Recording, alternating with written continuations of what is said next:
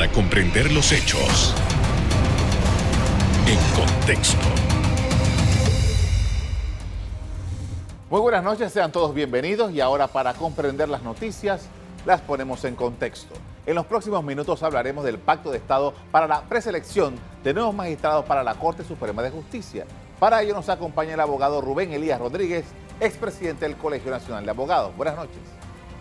Muy buenas noches, muy buenas noches a usted y a todos los televidentes de su buen programa. Muchas gracias, gracias por haber aceptado nuestra invitación. Estamos a la puerta ya de esta, este nuevo ciclo en donde dos nuevos magistrados deben llegar a la Corte Suprema de Justicia y ya el gabinete ha tomado algunas decisiones para empezar este proceso. ¿Qué observación hace usted frente a esta nueva oportunidad de escoger magistrados? En realidad yo creo que el tema sustantivo de la elección de magistrado eh, para la Corte Suprema de Justicia radica en que tenemos que mirar bien el procedimiento para la selección de magistrados. Yo entiendo que hay muchas eh, fórmulas que se han estado practicando, pero creo que eh, la forma en que se estaba haciendo y cómo se han tomado las decisiones eh, no han sido las más acertadas, ni tampoco las corporaciones que han sido inventadas para este proceso han respondido de manera eficiente a lo que la sociedad ha esperado en cuanto a las distintas calificaciones y cualidades que debe tener eh, un funcionario de tan alta jerarquía. Eh, de modo que no es un problema básicamente de procedimiento de selección, es un eh, problema de reglas para la selección y requisitos que puedan realmente concretarse a través de medios eficientes y no de estar convocando a organizaciones carentes de la formación necesaria para tomar ni siquiera una recomendación en ese tema. Entiendo. Entonces, debo entender que usted no está de acuerdo con que el Pacto de Estado por la Justicia eh, desarrolle este papel como lo ha venido haciendo con varios presidentes ya. Esto del tema del Pacto de Estado por la Justicia hay que analizarlo. Eh, la misma existencia de ese grupo de personas obedeció a un momento histórico que requirió dar una justificación ante la sociedad panameña para ver cómo realmente se podía reestructurar el sistema de justicia y hacer de, de la justicia eh, algo distinto y algo que realmente se ajustara a eh, lo que realmente queremos los asociados y queremos todos eh, en, nuestro Panamá. Eh, pero si partimos históricamente, la misma estructuración de ese organismo nunca dejó de tener influencias de carácter político y la convergencia de una cantidad de personas que realmente pudieron rendir un papel en su momento histórico pero que después han perdido toda fuerza y para mí es un grupo desfasado que no, no tiene en este momento ni siquiera una autoridad para decir que está tomando decisiones, porque lo único que ha hecho es reunirse cada cierto tiempo para hacer recomendaciones y entrevistar a candidatos, pero que en algunos casos ni caso le han hecho. Y por el otro lado, de las tantas recomendaciones y compromisos que adquirió el gobierno al momento de suscribir el Pacto de Estado por la Justicia, ni siquiera el 10% de los compromisos han cumplido. Y esa corporación no ha tenido ni siquiera la capacidad, eh, el carácter y la exigencia para que los gobiernos que se han sustituido en el poder y que han venido gobernando este país cumplan con los parámetros muy buenos que inspiró la creación de ese organismo. Ahora, tomando en consideración lo que usted dice, eh, por ejemplo, ya tuvimos el ejemplo el año pasado que el presidente de la República designó a, tres, a tres magistrados para, esta, para la Corte Suprema de Justicia. Y me llamó la atención que el presidente en aquel momento, luego de todo este trámite que se cumplió, hizo una innovación y es que contrató una empresa, creo que era de los Estados Unidos, para una, empresa para encargarse de todo este tema de hablar con los candidatos y poder conseguir elementos eh, adicionales para hacer eh, un perfil de, un, de los candidatos y presentarlo al gabinete. ¿Su evaluación sobre eso? Bien, a mí me parece que eso realmente carece de todo fundamento. En primer lugar, el, no creo que contrató a ninguna empresa extranjera. Eh, yo creo que estaba, era, eh, como decimos nosotros en el, en el argot popular, surfeando a la sociedad panameña, eh, diciéndole que estaba contratando a alguien que tenía experiencia para hacer evaluaciones perimétricas de, la, de, de los candidatos. Y yo le voy a decir, yo le hablo con autoridad porque yo estuve en dos grupos que nos sometimos en dos ocasiones a esas evaluaciones. Allí estaba un hombre muy competente que es el doctor Leiro, es un psicólogo y una persona muy acreditada y que aplicaban una cantidad de programas que existen y que vienen desde México, eh, que más que todo se utilizan es para los ejecutivos de alto rango en las empresas transnacionales. En realidad no había un perfil, y sino que alguien me lo demuestre, que estableciera eh, un programa para que se pudiera llegar a una determinación que determinada persona con una formación jurídica estaba en capacidad de ser un extraordinario, excelente, eficiente magistrado de la Corte Suprema de Justicia o corregidor siquiera o juez de paz de la Casa de Paz. Eso no era un programa compatible con ese tipo de propósito. De modo tal que eso para mí fue un gran engaño. Y yo se lo digo con propiedad porque yo me sometí dos veces como candidato y en la última, en la penúltima estuve entre los nueve candidatos, pero que salí eh, sumamente decepcionado de ese organismo por razones que yo puedo fundamentar con criterios serios y responsables como abogado y como ciudadano. Ahora bien, eh, entonces, eh, derivando de toda esta conversación que hemos tenido hasta el momento, ¿usted piensa que aquí al final lo, conducente es que el presidente de la República actúe de acuerdo como le dice la Constitución para escoger a, estos dos magistrados. En este, en este momento lo que hay es eso, ese es el fundamento jurídico, ese es el fundamento constitucional. Él tiene que tomar la decisión y asumir su responsabilidad. Y ya ustedes han visto algunas designaciones que él ha fallado. Entonces, este, en realidad, yo creo que lo que debe asesorarse con personas que conozcan del tema o también ah, dictar un nuevo decreto que reemplace el decreto que establece la participación de este pacto de Estado por ninguna justicia, para que eh, lleguemos a algunos parámetros que permitan eh, una mejor selección. Y eso debe partir de la experiencia de la persona que se propone, de la acreditación que venga eh, en su historia, en su participación en el tema de la administración de justicia y también eh, vale mucho el juicio de las personas que van a emitir un criterio respecto a las cualidades de esa persona. Porque mire, en las comisiones donde yo participé como uno de los candidatos, me fui sumamente defraudado. En primer lugar, de los miembros de ese pacto por, de Estado por la Justicia que conocían algo de administración de justicia no pasaban de dos. Segundo, ninguno de ellos en su vida había sentido lo que es el, fin o el propósito de lo que es la administración de justicia, ni los problemas que se viven en la administración de justicia, que solo son percibibles o perceptibles por las personas que hemos estado dentro del órgano judicial y lo que hemos estado fuera del órgano judicial, como es el caso de muchos abogados competentes que hay aquí en Panamá. No estoy hablando únicamente de mi persona, porque yo en realidad hasta le perdí ya interés a esa situación, a pesar de que yo sí creo que con los conocimientos que tengo pudiera haber hecho mejores aportes a la Administración de Justicia que muchos de los que han designado. Pero el gran problema es que esas personas no tienen ni siquiera la idea de lo que es un tribunal. Nunca han escrito una sentencia, nunca han decidido ningún juicio, no saben lo que es y cómo funciona un tribunal por dentro y son los que van a decir quién es la persona que rinde o tiene las cualidades de ser magistrado de la Corte Suprema de Justicia. Ahí comienzan la falencia de esa organización.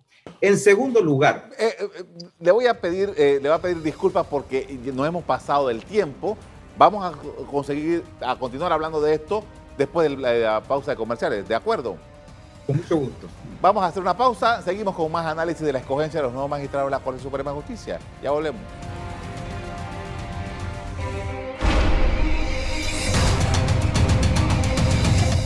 Estamos de regreso con el abogado Rubén Elías Rodríguez, expresidente del Colegio Nacional de Abogados, con quien hablamos de la selección de los reemplazos de dos magistrados de la Corte Suprema de Justicia. Licenciado, estábamos elaborando sobre el tema. Ahora bien, desde su perspectiva, ahora el presidente, ¿qué elementos debe considerar, aparte de lo que ya ha mencionado, sobre todo destacando el momento en el que se encuentra la Corte Suprema de Justicia y el sistema de justicia en términos generales? En realidad el presidente de la República, o realmente que es el que determina eso, porque el cuento ese de que nombra el Consejo de Gabinete, creo que ninguna persona eh, que tenga conocimientos jurídicos sabe que, eso es verdad. Si yo soy presidente de la República y tengo un ministro que no va a votar por el que yo designo, sencillamente lo, lo, destituyo o, nombro a su reemplazo, ¿no? Y, y, pongo al que me va a votar por mi candidato. Es decir, que el Consejo de Gabinete es una ficción. Ellos pueden opinar, lo que sea, pero el que realmente toma la decisión posiblemente sea el mismo en compañía de gente que esté incluso muchas veces hasta fuera del Consejo de Gabinete. Eh, el presidente lo que debe hacer es eh, convocar actualmente a, un grupo de personas notables que conozcan de cuáles son las funciones de un magistrado, que conozcan realmente eh, cómo, cómo, cómo debe desempeñarse un magistrado de la Corte Suprema de Justicia y qué conocimientos básicos debe tener porque el problema no es solamente la especialidad, porque es otro error que se comete y se ha estado cometiendo en estas designaciones. Para la sala tal, buscan a ver quiénes tienen eh, total eh, conocimiento de aspectos de derecho penal, el otro que, que de derecho administrativo.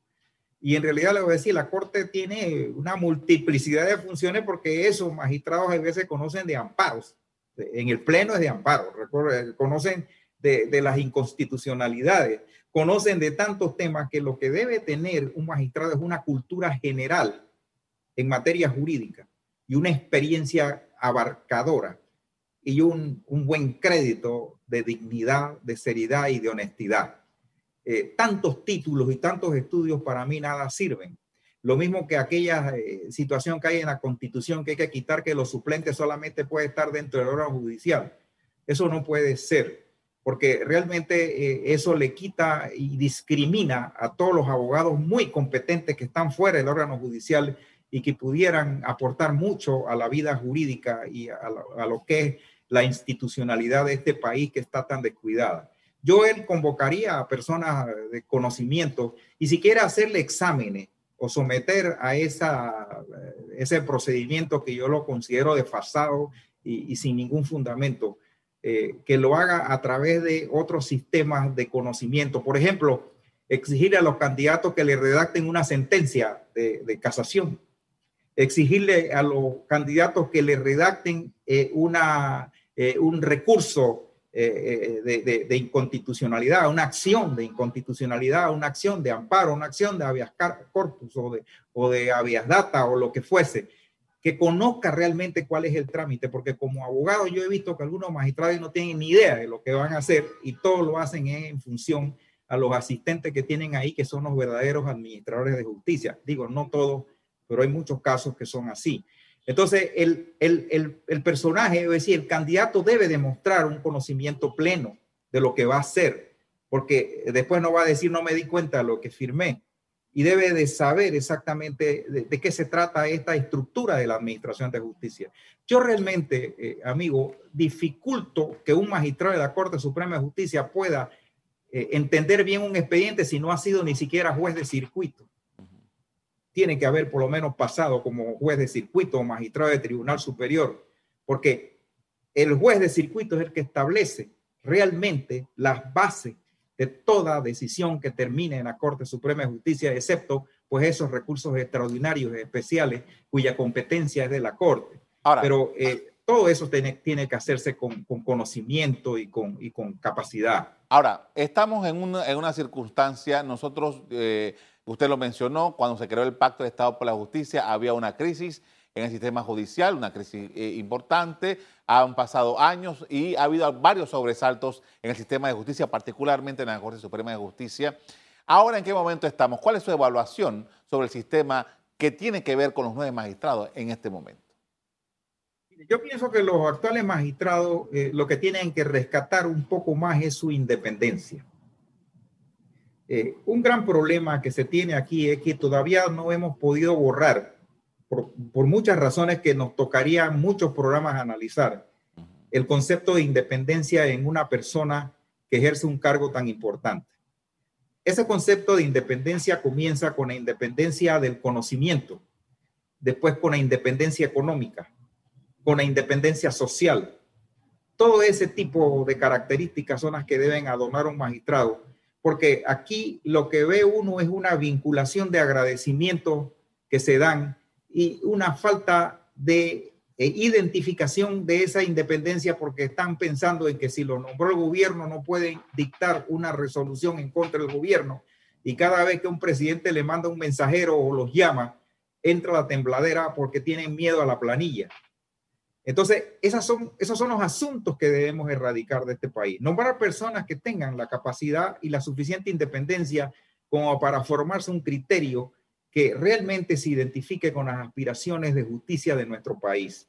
Y eso no se va a lograr mientras la cuestión política sea privilegiada, mientras el aspecto de los sistemas sea manejado en esta forma, en que, por ejemplo, en el caso que yo he visto, la mayoría de los que participan somos, fuimos como, incluso hasta irrespetados, porque nunca se nos dijo por qué no fuimos seleccionados ¿Por qué usted no fue tomado en cuenta? ¿Qué actitud antiética o qué desvalor tuvo usted en la sociedad para no merecer ni siquiera ser nominado? Y allí participaron más de 100 abogados distinguidos que merecían una explicación de parte de esa comisión, para mí ignorante y carente de toda capacidad para dar un criterio respecto a ese tema. Claro. y eso yo lo sostengo. Claro. Por esto vamos a hacer una segunda pausa para comerciales. Al regreso, seguimos conversando acerca de la selección de los magistrados en la Corte Suprema de Justicia. Ya volvemos.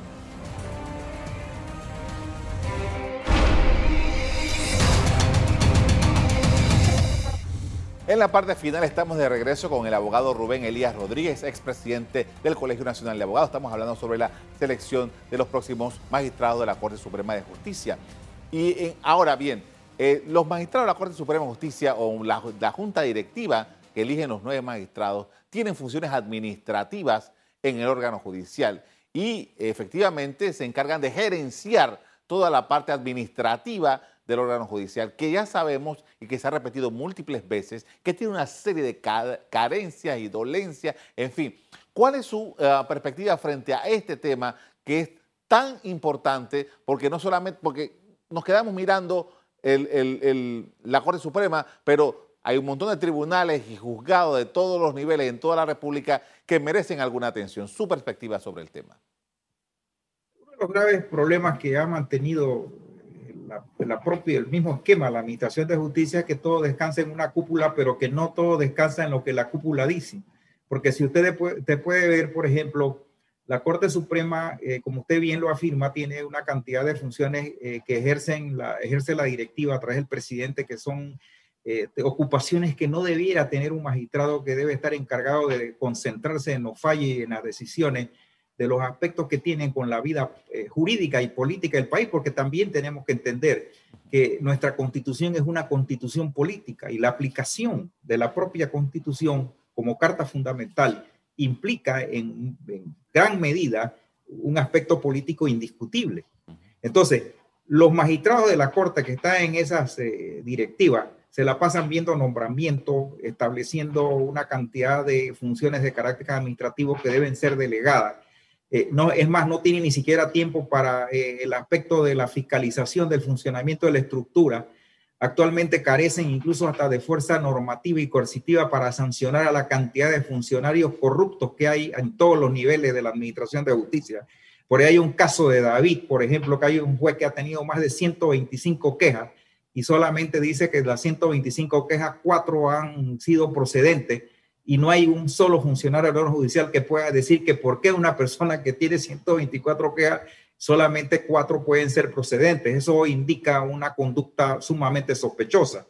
Entonces, no hay forma tampoco de establecer juzgamiento de las faltas disciplinarias que tienen los, jueces y la, toda la estructura, porque ellos mismos no tienen la capacidad de hacerlo ver y porque ahora mismo no saben los jueces y los, superiores eh, si ellos tienen que juzgar o es el Tribunal de Integridad y Transparencia que fue aprobado en la ley de carrera judicial que solamente lo único que tiene bueno y que se aplica ahora mismo es el día libre del cumpleaños del funcionario judicial.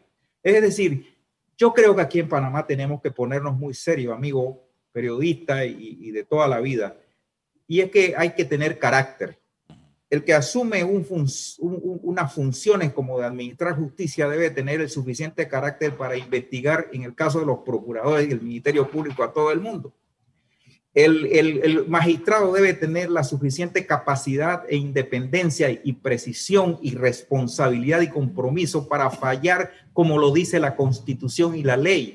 El funcionario del órgano judicial debe aplicar la ley, cumplir y hacer cumplir la ley. ¿Cuántos fallos aquí no se cumplen porque nadie le hace caso a los jueces?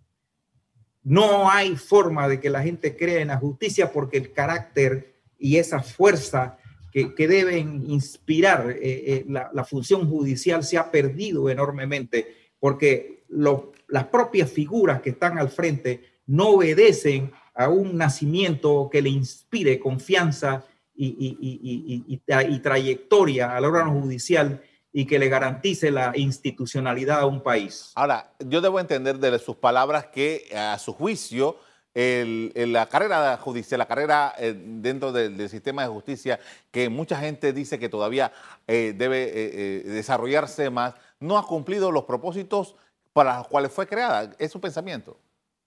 Es que no lo ha cumplido porque ha, habido todo tipo de problemas. El primer problema que siempre se aduce es la falta de presupuesto.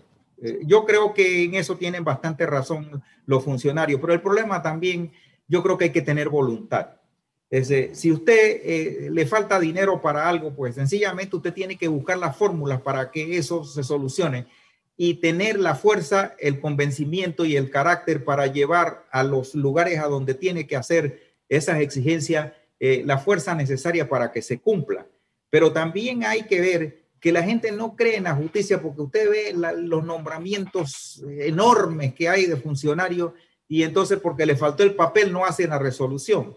Es decir, yo, pienso que este es un tema que hay que abordarlo con mayor seriedad y con mayor, como digo, y sigo repitiendo, con mayor carácter, con mayor compromiso, eh, con mayor decisión, con mayor independencia, que usted como funcionario del órgano judicial le inspire a la sociedad una confianza, una fuerza que le permita eh, usted deducir de eso el poder que significa el administrar justicia. Y eso es lo que hemos perdido y que antes existía. Aquí incluso usted recuerda que históricamente se suspendió una decisión de la Asamblea Nacional cuando destituyeron a un presidente de la República por un amparo de garantías propuestos ante un juez municipal.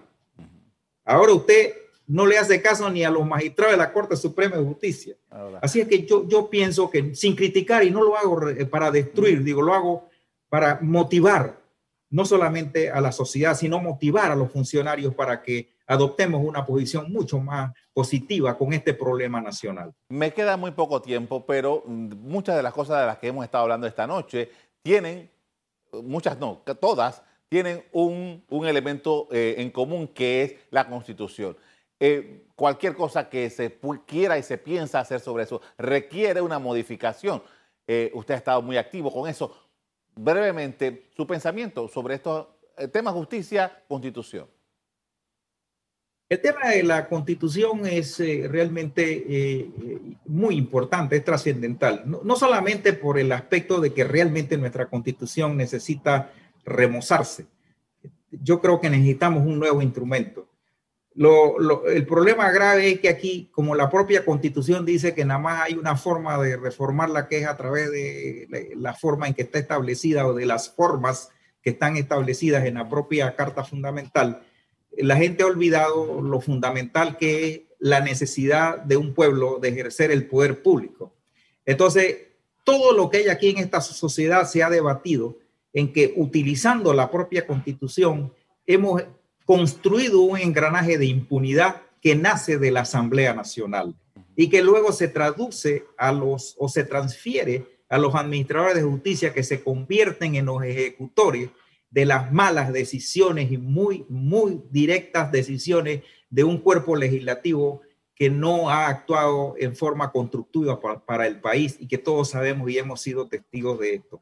Tenemos que hacer una nueva constitución tenemos que asumir eso como una tarea de este periodo. Y si no, tomarlo como una necesidad, como una obligación de la sociedad panameña para el próximo para el próximo eh, periodo este, presidencial.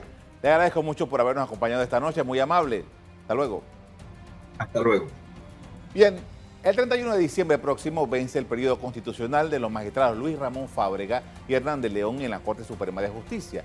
El martes pasado, el Consejo de Gabinete dio su autorización para que la convocatoria se abra a través del Pacto de Estado por la Justicia. Hasta aquí el programa de hoy. Y recuerde que Cable Onda pronto será Tigo, con más interacción, estrenos exclusivos y más. A ustedes les doy las gracias por acompañarnos. Me despido invitándolos a que continúen disfrutando de nuestra programación. Buenas noches.